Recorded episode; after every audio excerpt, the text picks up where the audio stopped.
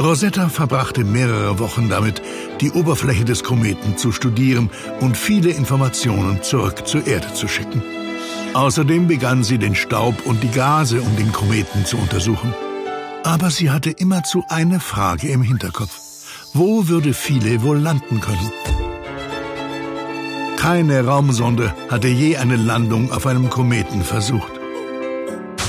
Philae fing an, ein paar seiner Lieblingsstellen herauszusuchen, aber Rosetta musste das erst mit den Experten zu Hause besprechen.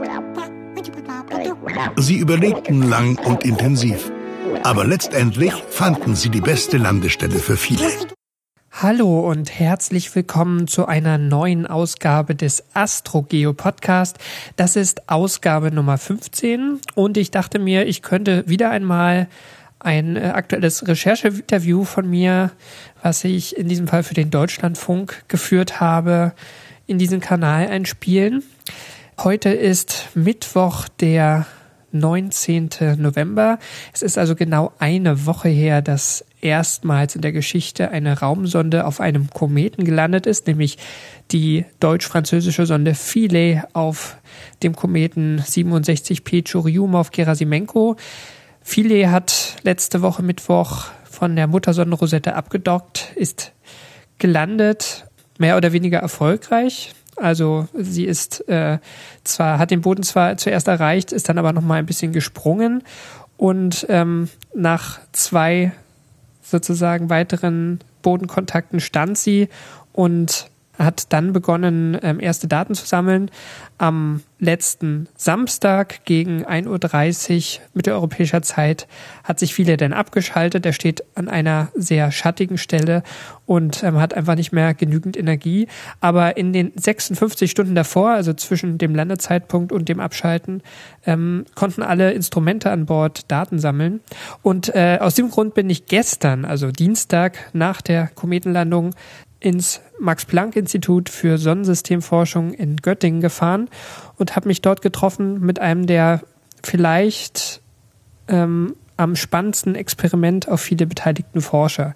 Das ist Fred Goßmann und der ist ähm, Principal Investigator, also quasi Entwickler des Instruments COSAC.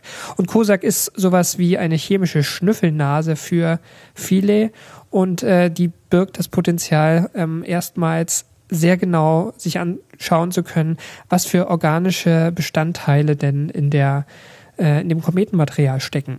Und ich habe mit Fred Großmann deshalb ähm, erstmal darüber gesprochen, was für Daten er denn sammeln konnte, ob die Bohrung funktioniert hat und ähm, ja, zum Schluss auch noch zur Frage, ob man vielleicht COSAC wieder reaktivieren kann.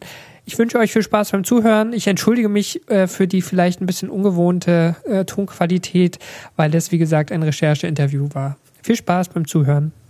Wir haben das erste Massenspektrum gekriegt. Und so sieht das aus, wenn ich meine Daten habe. Also ich lade die runter von einem französischen Server. Die, also die kommen irgendwo. Deep Space Network, eine Antenne in New Norcia, weiß was ich wo. Runtergeladen, um die Welt gefunkt, landen in Darmstadt. Dann kommen die ins Data Distribution System.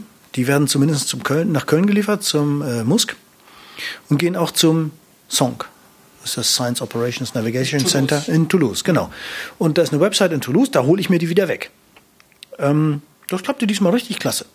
Und dann sehe ich sowas. Also da habe ich jetzt meinen, meinen Datensatz drin. Ne? Da habe ich also Housekeeping, was so die Instrumentenparameter da, das ist so ein, so ein Satz, also wie viel Strom habe ich auf der 5-Volt-Leitung gezogen, auf der minus 5, auf plus 12, auf minus 12. Wie warm war das alles? Wie viel Druck war im Tank? Ist das, stimmt das überhaupt? War die Power an? War meine Versorgungsspannung da? Dieser ganze Tüdelkram, der eigentlich nicht Daten ist, aber wichtig. Wenn da irgendwas nicht stimmt, dann stimmt irgendwas anderes vielleicht schon mal nicht in der Messung. Eben, also man kann da gut dann, dann, dann aussortieren, wie ist der Zustand des Instrumentes. Also die Leitungen, die waren kalt, okay, oh, war nicht zu erwarten. Die Spannung war da. Das ist nicht merkwürdig. Ach doch, ja, da, für diese Messung haben wir sie eingeschaltet. Die Spannung war da, sonst ist sie nicht da. Das ist so, um den allgemeinen Grundzustand, ne, Fieber, Pulsschlag, Blutdruck schon mal gemessen.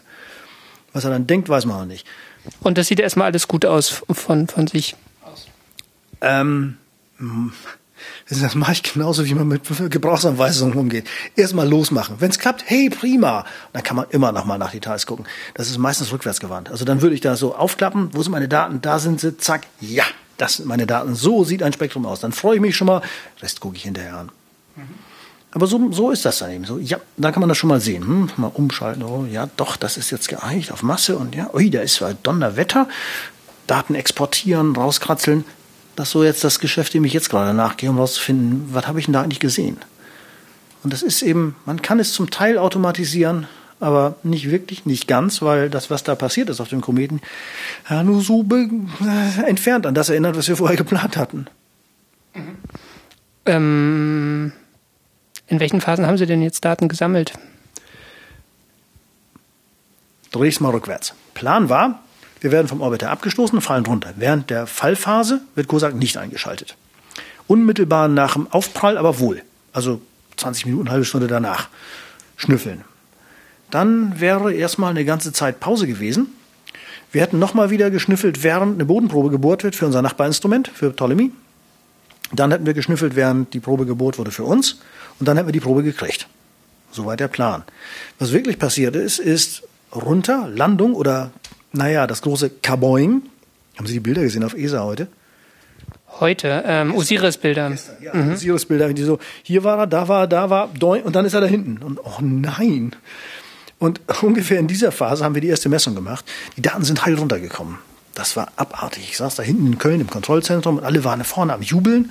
Jo, wir sind gelandet, ganz prima. Und da saßen so viele Besorgte, die sich da, ne.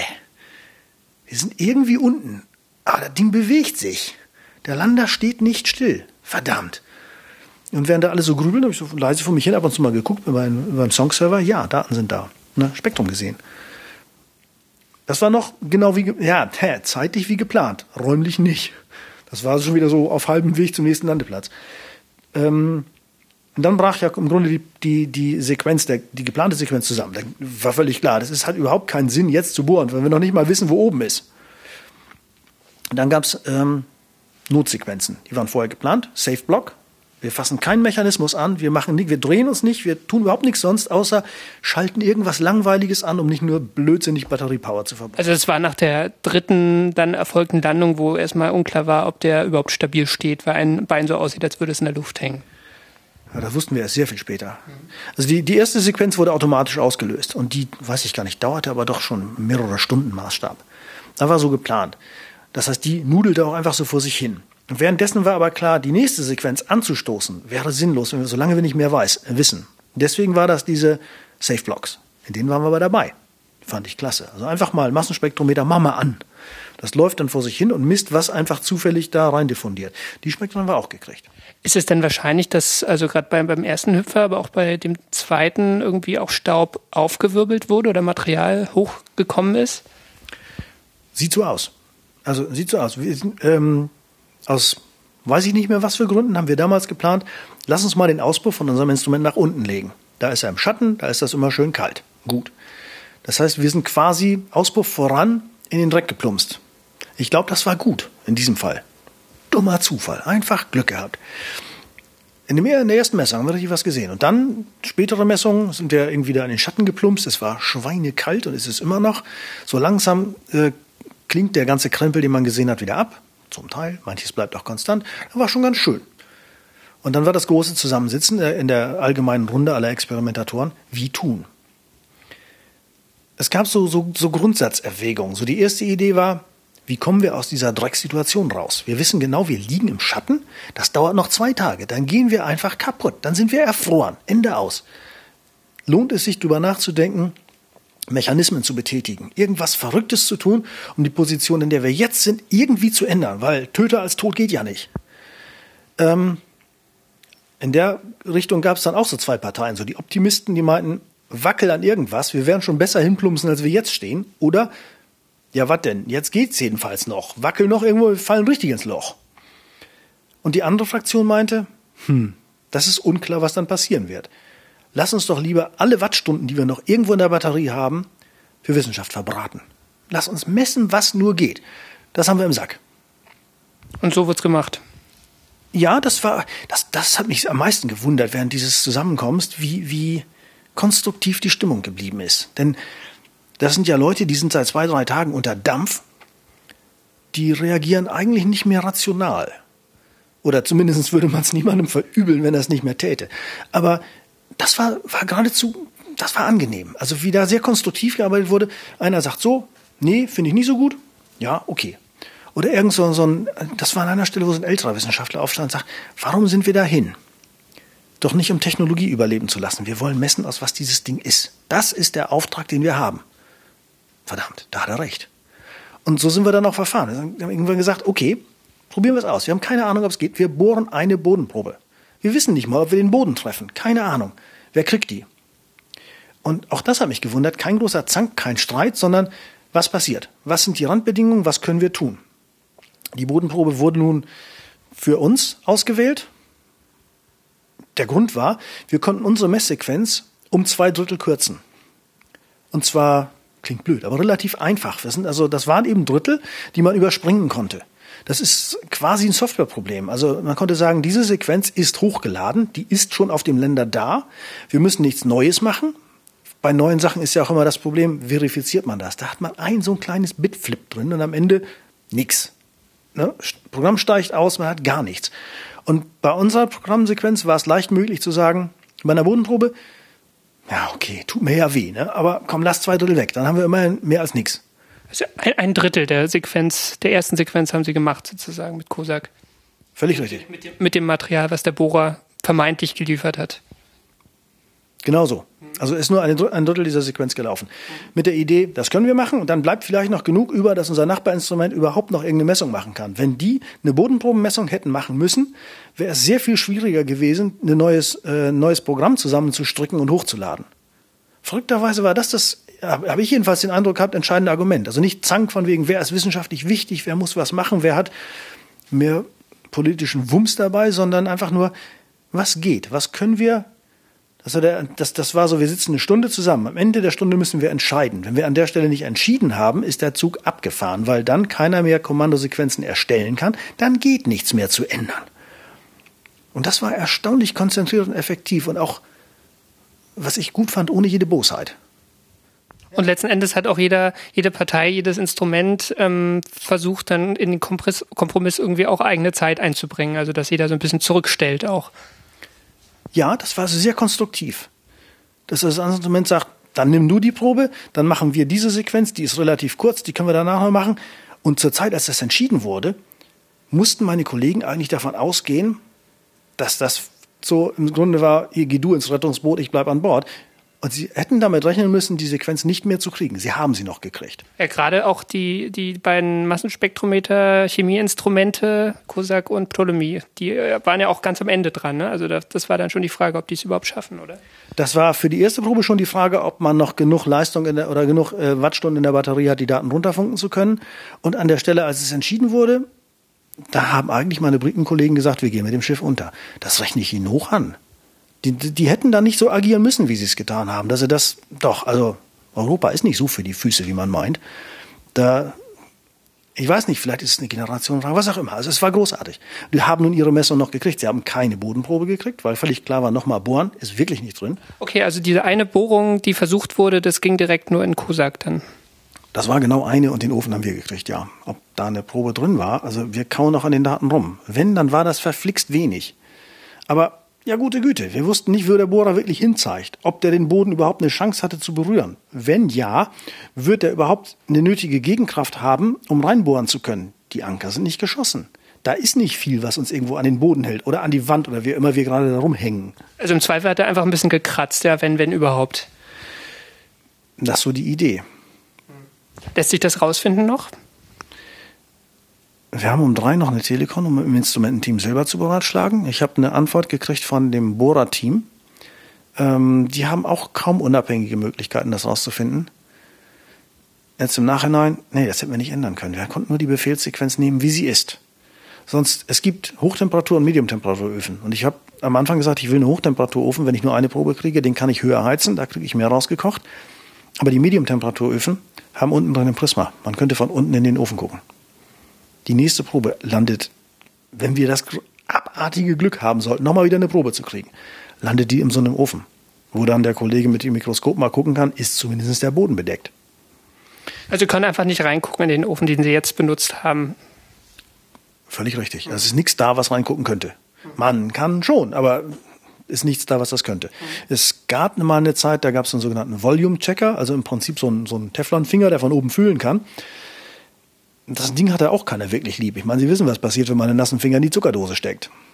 Ja, ob das Ding, das kann fühlen, dass da mal was drin war. Ob das hinterher nicht am Finger pappt, weiß man auch nicht. Okay.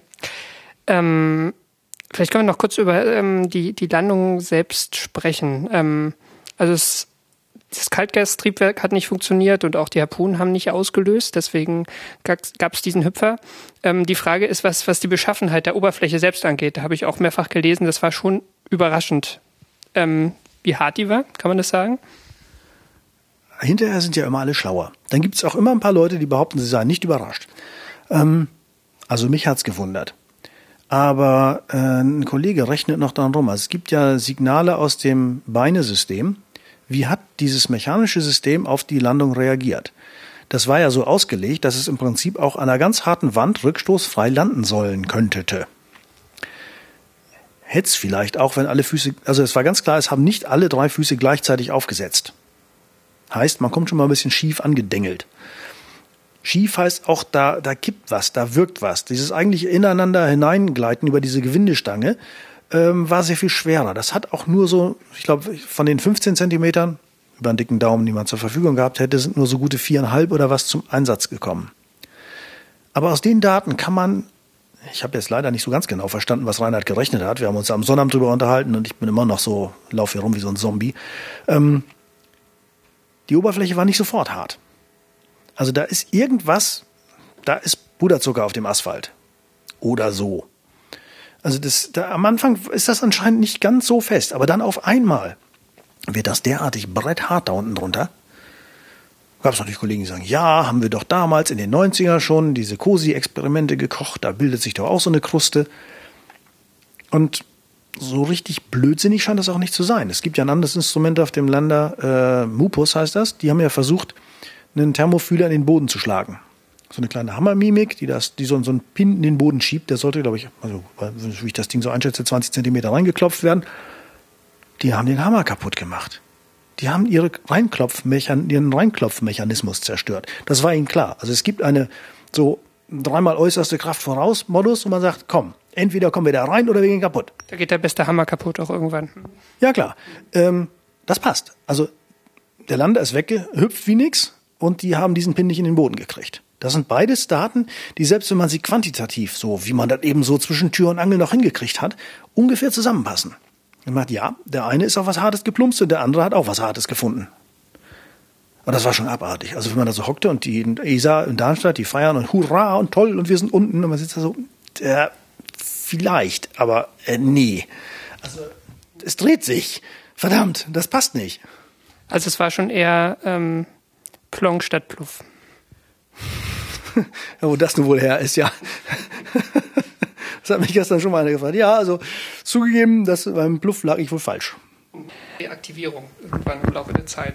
Wie, ja. wie wahrscheinlich ist das? Wahrscheinlichkeiten sind nur sinnvoll, wenn man viele Proben zieht. Also wenn ich einen Tag würfel, dann sind Wahrscheinlichkeiten okay. Bei einem einfachen Ereignis gibt es ja nur klappt, klappt nicht. Okay, also ähm, welche Prozesse könnten überhaupt dazu führen? Weil es muss ja einfach deutlich mehr Sonneneinstrahlung her, als, als aktuell da ist. Klar. Als wir den Landeplatz ausgewählt haben, war ein Kriterium, also wir wissen, der Komet kreiselt in 12,4 äh, Stunden einmal um die Achse. Wir brauchen ganz gerne fünf, fünf Stunden mindestens, lieber sechs Stunden Sonne am Tag. Oberhalb von sieben bis acht Stunden senkt es uns an, da werden wir zu schnell zu warm. Unter fünf Stunden werden wir kalt und da geht uns die Power aus. Schon mal mies, weil zurzeit kriegt eine Solarzellenseite 1,5 Stunden Sonne. Die anderen kriegen so gut wie gar keine. Was irgendwie darauf hindeutet, wir hängen da ziemlich dämlich an der Wand oder so. Und da war eben, ja, was können wir noch tun? Und das war wirklich die aller, allerletzte, nee, das war die allervorletzte Aktion. Wenn wir denn schon auf eine Solarzelle Sonne kriegen, dann lass uns doch die größte in die Sonne drehen. Die, das, wenn Sie den Länder da unten gesehen haben, der hat auf, das ist ja von oben gesehen, hat er fünf Seiten, auf denen Solarzellen sind. Und die Seiten sind nicht gleich groß die kleinste kriegte diese Sonneneinstrahlung. Und da war die Idee, naja, dann drehen wir doch 60 Grad weiter. Dann ist zumindest die größte Solarzelle in der Sonne. Eigentlich sieht das immer noch reichlich mies aus. Aber gibt auch Kollegen, die sagen, wer weiß, vielleicht ist das gar nicht so schlecht, weil der ursprüngliche Plan vorhersah, wir bleiben an, wir machen weiter, prima, prima, prima, dann sind wir aber spätestens nächsten März gebraten und aus. Jetzt könnte es sein, okay, wir kommen näher an die Sonne, diese Stunde am Tag oder anderthalb, vielleicht wird es ja ein bisschen mehr, wir sitzen am Äquator. Wir gehen also nicht in irgendeine, irgendeine Winterjahreszeit. Das wird schon ungefähr so ähnlich bleiben. Aber wenn wir Glück haben, dann funktioniert unser Krempel noch sehr viel dichter an der Sonne. Okay, das ist so ein bisschen Zweckoptimismus. Da oben liegt mein Baby, ich will nicht, dass das tot ist. Ne? Quatsch eigentlich. Aber das könnte sein, dass das gar nicht so doof ist. Aber es sind dann nicht die Jahreszeiten, weil am Äquator sind die am geringsten, sondern es ist wirklich nur der Abstand zur Sonne, der über die Zeit dann mehr Energie bringen könnte. Ganz genau der Punkt. Was ich eigentlich meinte ist, ähm, ich glaube, der ursprüngliche Landeort wäre ungünstiger gewesen. Der wäre so langsam in Richtung Winter weggelaufen, also lokal, ne? also irgendwie so Richtung Polarnacht. Der Ort, wo wir jetzt sind, tut das nicht. Der ist im Äquator. Und dann schlägt eben dieses 1 durch R Quadratgesetz zu. Wir kommen dichter an die Sonne, da wird das eben wärmer. Glück braucht man schon. Wir wissen ja auch nicht genau, was die Umgebung ist. Das ist überall seltsam dunkel. Aber ist das eine richtig fiese Wand? Sitzen wir nicht so im Loch, wo man gerade aus dem Brunnen gucken kann? Oder ist das in Wirklichkeit gar nicht so schlimm? Denn es gab ja auch Berechnungen dazu, wie viel wird so ein Komet pro Sonnenumlauf eigentlich kleiner? Und das war nicht Zentimetermaßstab, das war mehr. Wenn man so rechnet, was dampft so ein Komet vor sich hin? Naja, irgendwo muss das herkommen, vom Boden wohl, wird langsam völlig spekulativ. Aber vielleicht, vielleicht verschwindet ein Teil des Materials, was um viele herum steht gerade. Ich bin nicht der Erste, der das sagt. Das fällt mir schwer zu glauben allerdings. Aber naja, die Vorstellung, okay, wir sind jetzt erstmal ein paar Monate aus, aber uff, vielleicht kommt das noch wieder. Bleibt zu hoffen, dass der Krempel zwischendurch nicht zu kalt wird. Bis minus 60 sind wir ganz okay. Bis minus 60, aber ist, der heizt sich ja jetzt auch nicht mehr, oder? Also ist jetzt erstmal völlig passiv. Ich glaube, minus 60 ist schon gewesen. Da sind wir wahrscheinlich deutlich drunter. Es, es ist sehr wohl möglich, dass eine Menge kaputt geht bei sehr tiefen Temperaturen. Also ich habe da so ein paar Teile bei mir im System, von denen ich weiß, ah, minus 100, danach sind die nicht mehr allzu doll. Das ist irgendwo so Sachen, wo thermische Ausdehnungen nicht zusammenpassen, wo dann irgendwas einfach bricht. Okay, wir werden sehen.